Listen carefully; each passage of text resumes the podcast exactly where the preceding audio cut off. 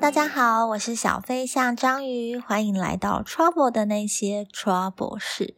今天要跟大家分享的主题是：我是谁？我在哪？拥有被问路体质的女子，就是我。所以也是一样，要来分享我在世界各地被问路的经验。但在开始之前，想要先跟听众做一下交流。首先，我想要先感谢一下新加坡的朋友，因为上次我好像只有提到美国的朋友，不过我后来发现，哎，新加坡的朋友也有回流。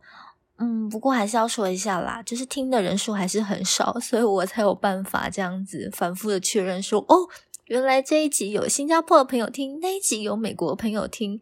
而且上一集好像还有住在德国的朋友听，总之非常的感谢你们。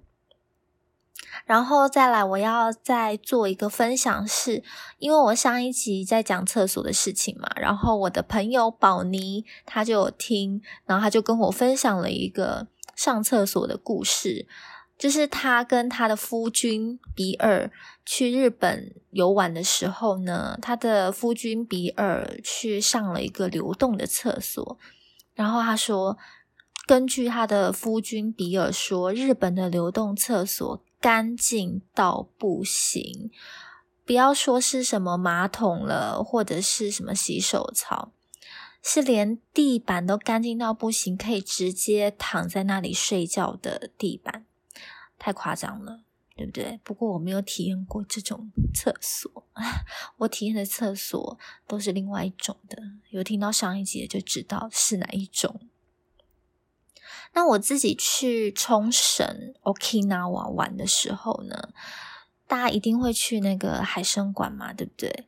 然后我在海参馆的时候就遇到那种传说中的日本厕所，不知道大家有没有？听过日本有个厕所的传说，就是呢，女生上厕所的时候，它旁边是会有个按钮，然后那个按钮会发出水流声。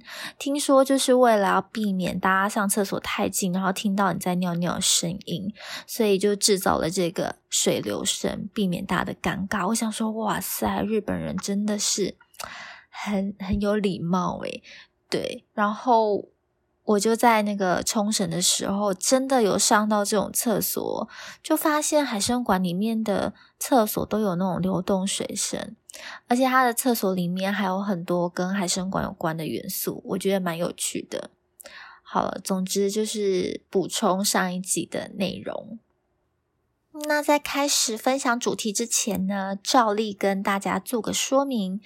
呃，我这个频道所有分享的事情都是真实发生在我或者是同行旅伴身上的事。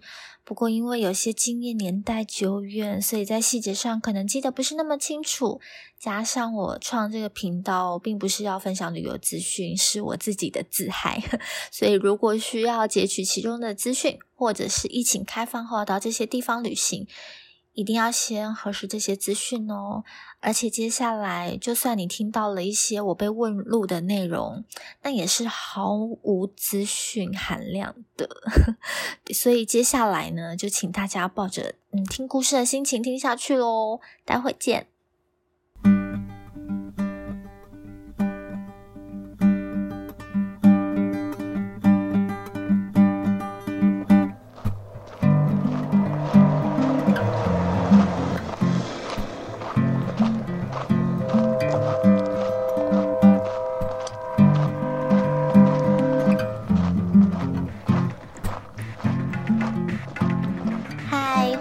回到我是谁？我在哪？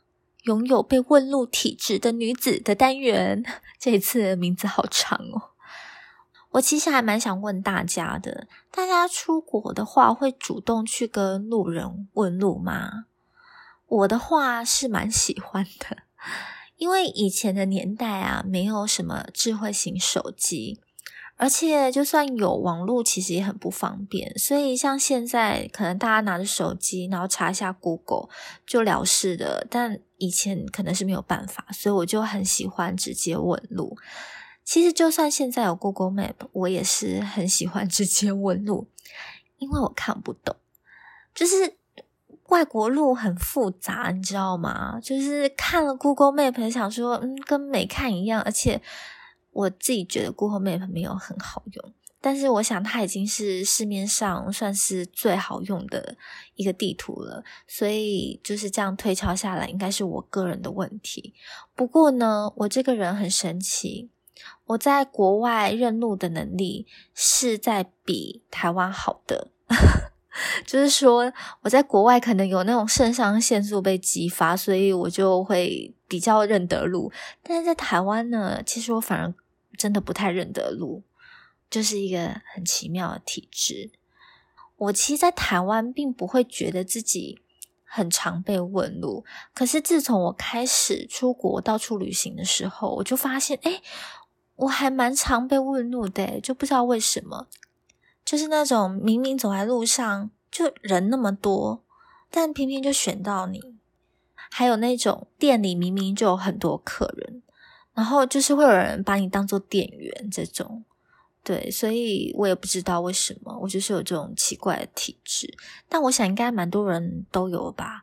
嗯，就我也不知道这种体质是怎么来的。对，是我一脸长得怎么样吗？还是什么？不过说到长相，其实真的有蛮多人跟我说过，我不太知道你长得像哪里人，就是好像也不是那么像台湾人，可是要说像日本人或像韩国人也不像。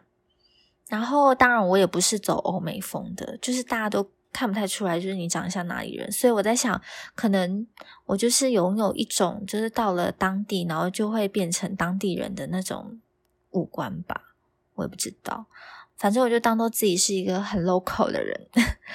虽然说找我问路一点作用都没有，但没有关系。那这一次呢，就跟着我走在路上，体会一种被拦截的乐趣吧。讲到问路，我一定要提到一个国家，就是韩国。我个人觉得韩国是这世界上最喜欢问路的国家。不过我也没有去过全世界啊，但我就觉得韩国人好爱问路哦。我去过韩国两次，然后我每一次都会被问，然后或是看到在路上就是当地人在问当地人。我想说，到底为什么呢？但我第一次去韩国的时候，那时候也是没有智慧型手机，所以呢，其实我当下是很爱问路的。因为虽然当时已经可以找到韩国很多的资讯，但是我好像第一次去韩国，然后的第一天一下飞机，我就要去树草。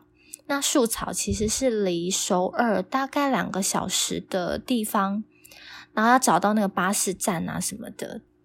所以这不是一个很常见的行程。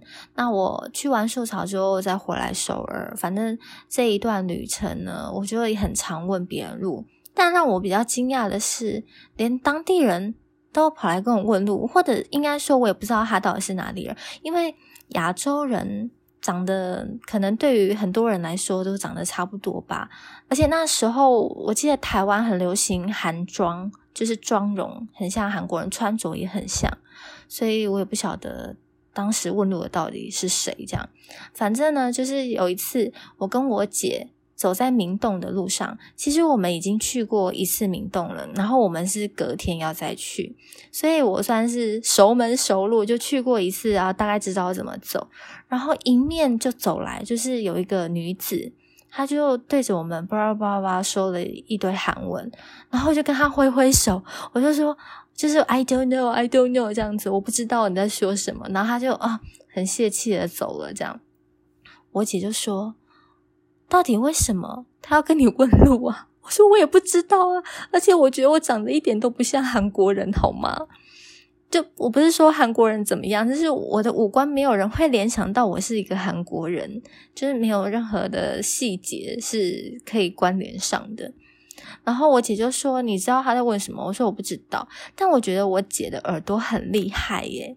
她说：“我刚刚好像听到他讲明洞的。”韩文，因为韩文有时候跟中文有一点像，什么明洞的，我好，我不会发音算了。对，反正他就说他是不是在问你要怎么去明洞？因为我们确实也是要去明洞，就是在附近。然后就想说，天哪，这个人到底是眼睛是瞎了还是怎么样的？还是他真的很着急，就是随便找个人问路？我这一两次去韩国，我真的是走在路上，真的很常看到有人在问路，诶我就觉得很神奇。然后我想要偷偷的抱怨，就是我觉得韩国人有时候真的是。应该怎么说呢？不长眼睛吗？还是只有大妈？我不晓得。就是我刚才不是说我第一次去韩国就去树草嘛，然后去树草要坐巴士。那我坐在巴士的第一排，他的车开超快的，他就中间好像停在一个休息站，司机不知道为什么下车，然后就把门打开，然后我跟我姐坐在第一排嘛，突然之间就有两三个大神冲上车来。对着门噼里啪啦、噼里啪啦讲了一堆韩文，我就想说什么？到底在说什么？然后他们讲话又很大声，我想说，是是在凶我们吗？可是我我知道应该不是，他们应该只是想要问事情。那我想说，你为什么不去问司机，要问我呢？真的很莫名其妙诶但我觉得就是在巴士上面被这样大神乱问一通，应该不是我个人的问题，应该真的就只是他们没有长 眼睛而已。韩国的大神，我很抱歉，但是我一定要抱怨一下，好好看清楚眼前的人是谁在问好吗？而且你为什么不等司机上来再问他呢？反正这些大神并没有上车啦，最后对，然后就莫名其妙的结束了这被驯化，不是被驯化，是被问话的过程。其实话说回来，要怪那些大神也是。好像也是说不太过去啦，因为毕竟像我去什么中国啊、香港啊、日本啊什么的，都真的有在路上被人家问路，或是抓着，就是不知道问什么这样子。中国的问路，我个人是觉得含有一些诈骗的成分存在，但是因为我无法被证实，因为我没有被骗嘛，所以我没有办法证实啊。对，那除此之外呢，我觉得在亚洲国家。被误认为当地人是蛮常见的事情。我有一次在日本啊，我还没有踏入日本国土哦，我只是要过海关而已，就是到东京的机场，然后我就看到就是有那个海关人员在指引，就是啊，外国人要到这个柜台，本国人要到这个柜台，我就拿着护照，跟我姐走在我后面。那个海关人员就微笑的跟我说：“来，请走这边，这样子。”然后我就被指引过去，然后就把一把护照放上去柜台。那个人直接对着海关人员，就是意思都说你弄错了。然后我才发现，嗯，他把我当成本国人，他把我当成本国人在指引我，诶我傻眼。但因为。指引的时候就是会有动作，所以我也听，我也不用听懂他在说什么，我就是乖乖的按照指示过去，然后才发现哦，原来我被误认为是日本人，觉得很好笑。所以我觉得在亚洲国家被误认、被问路，就是对我来说很稀松平常。不寻常的是，我要讲两个欧洲的例子，很神奇吧？在欧洲也会被问路。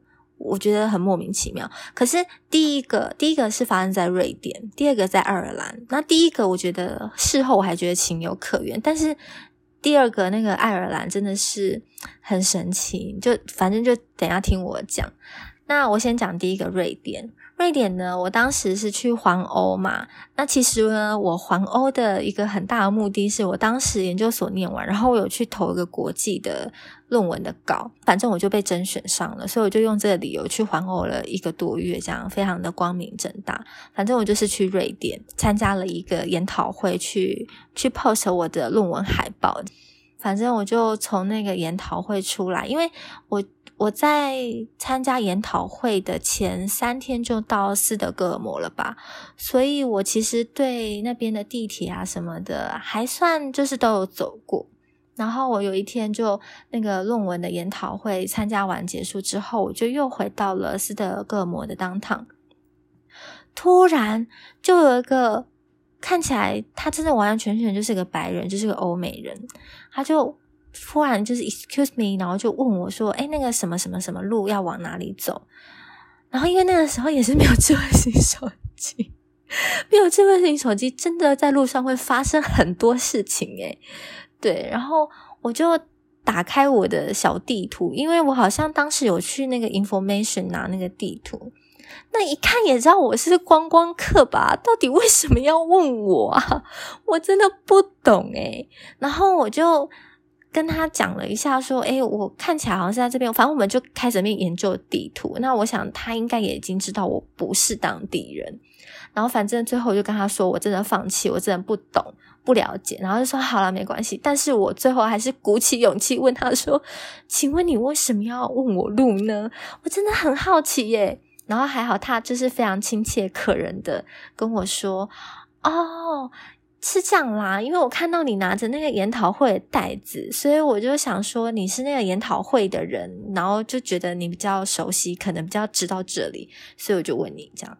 我想，好哦，好啦，就我觉得这个理由过可以，因为确实在别的国家不熟悉的地方，你看到一个你比较熟悉的东西，你就会很想要靠近。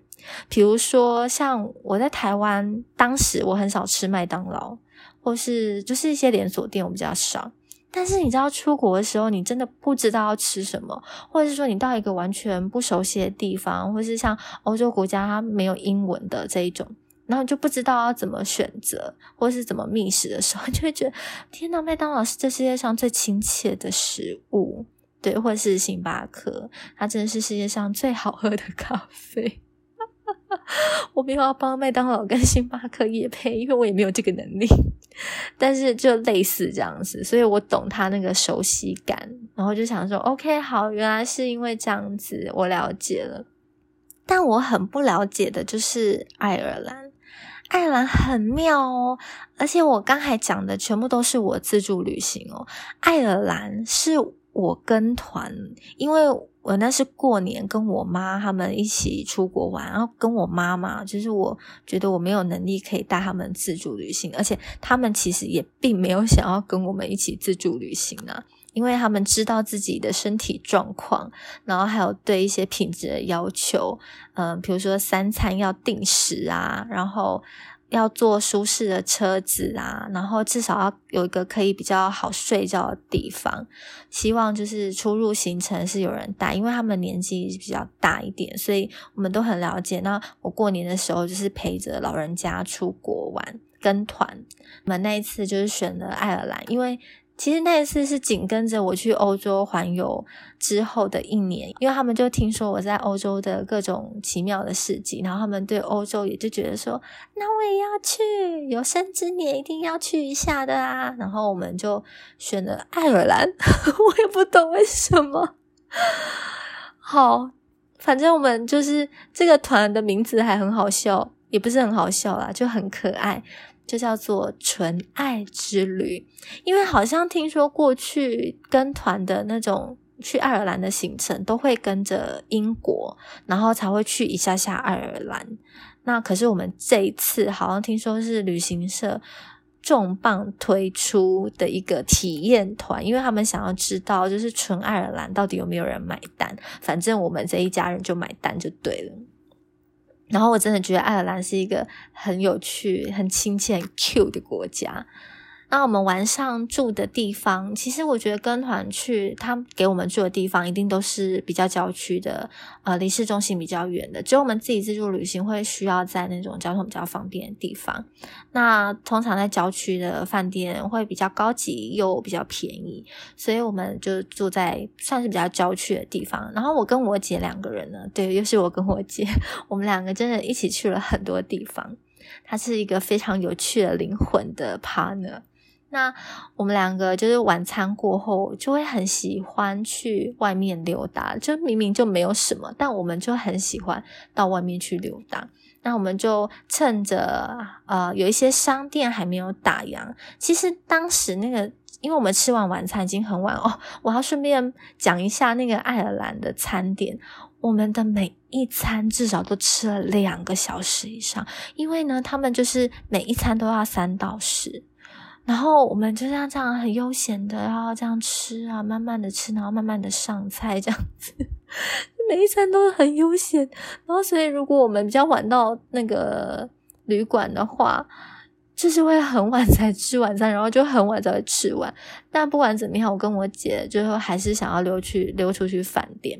那我们就在外面闲晃，其实很多店家都关了，反正就一两间没关，我们就在那边晃，其实根本不知道晃什么。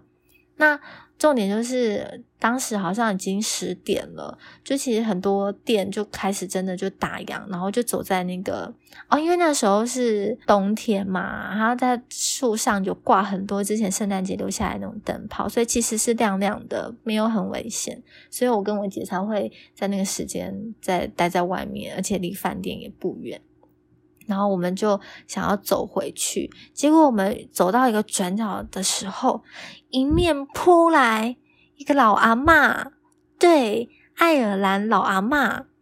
然后呢，他看到人，你知道吗？他就很兴奋，他就抓着我，他又抓着我，可能是我是第一个他撞到的人吧。然后他就一直问我说。哪里是哪里？就我听得出来他在问路，可是问题是我又不知道路名，我真的不知道他在问我什么。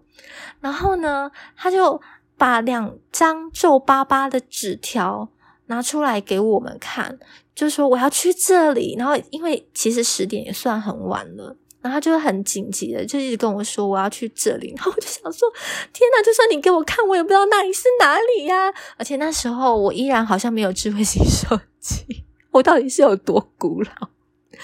反正我就没有办法帮他查，然后我也没有办法告诉他，我就非常的抱歉的跟他说：“Sorry，我真的不知道，我很抱歉，你赶快去问别人，因为已经很晚了。”然后我就一个阿妈很慌张，而且他是真的在问路，因为他真的手上有纸条。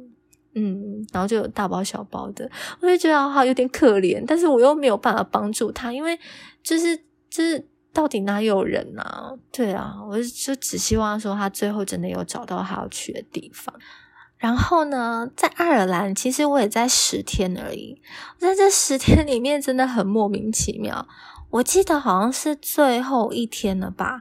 我们呢是一群观光客，一群死观光客走在路上啊！我就在人群中这样子走着走着，我真的是在一群华人的人群里面。然后，当然我可能走的稍微比较后面一点。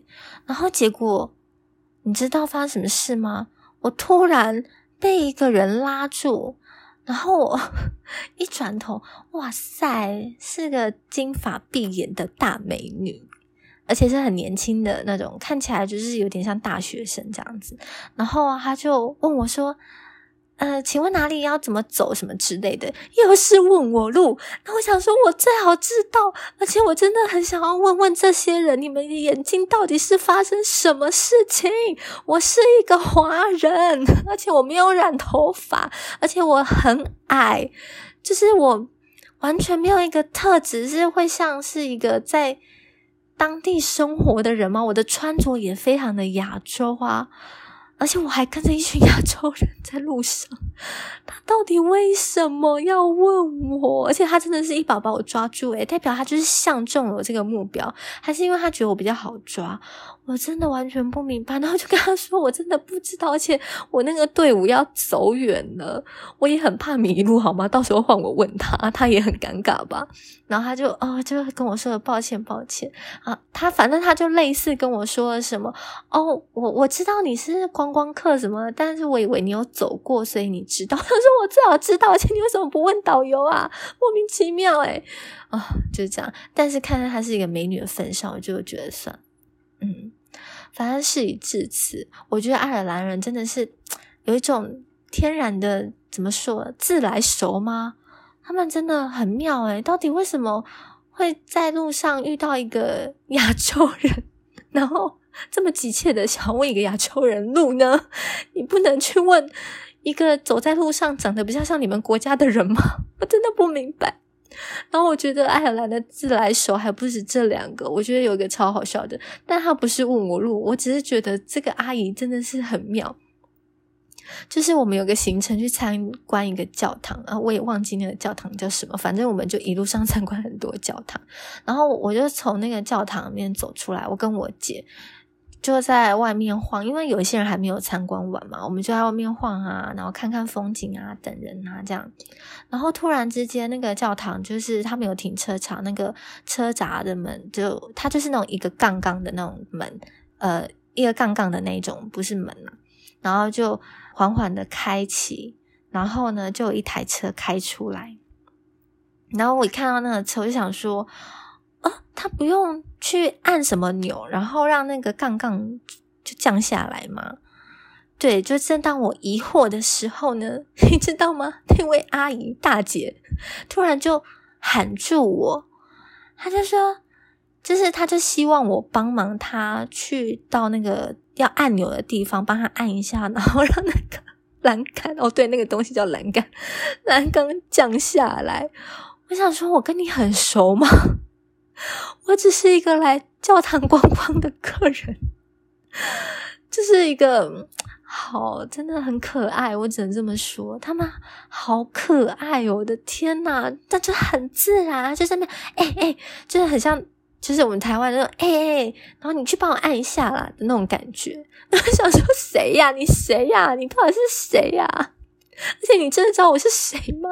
但我还是就乖乖去按了，我也是。我也是很配合诶，对，反正我觉得爱尔兰人真的蛮可爱的耶，就希望大家多多去爱尔兰，我觉得蛮蛮有趣的，跟团还可以体验到这些人文民情，也是蛮不错的。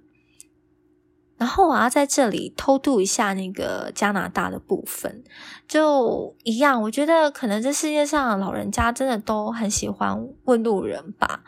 反正呢，我去加拿大打工度假的第一站就是温哥华，不过我没有在那里停留太久啦，就是大概办一下东西，然后我就准备出发去 Banff。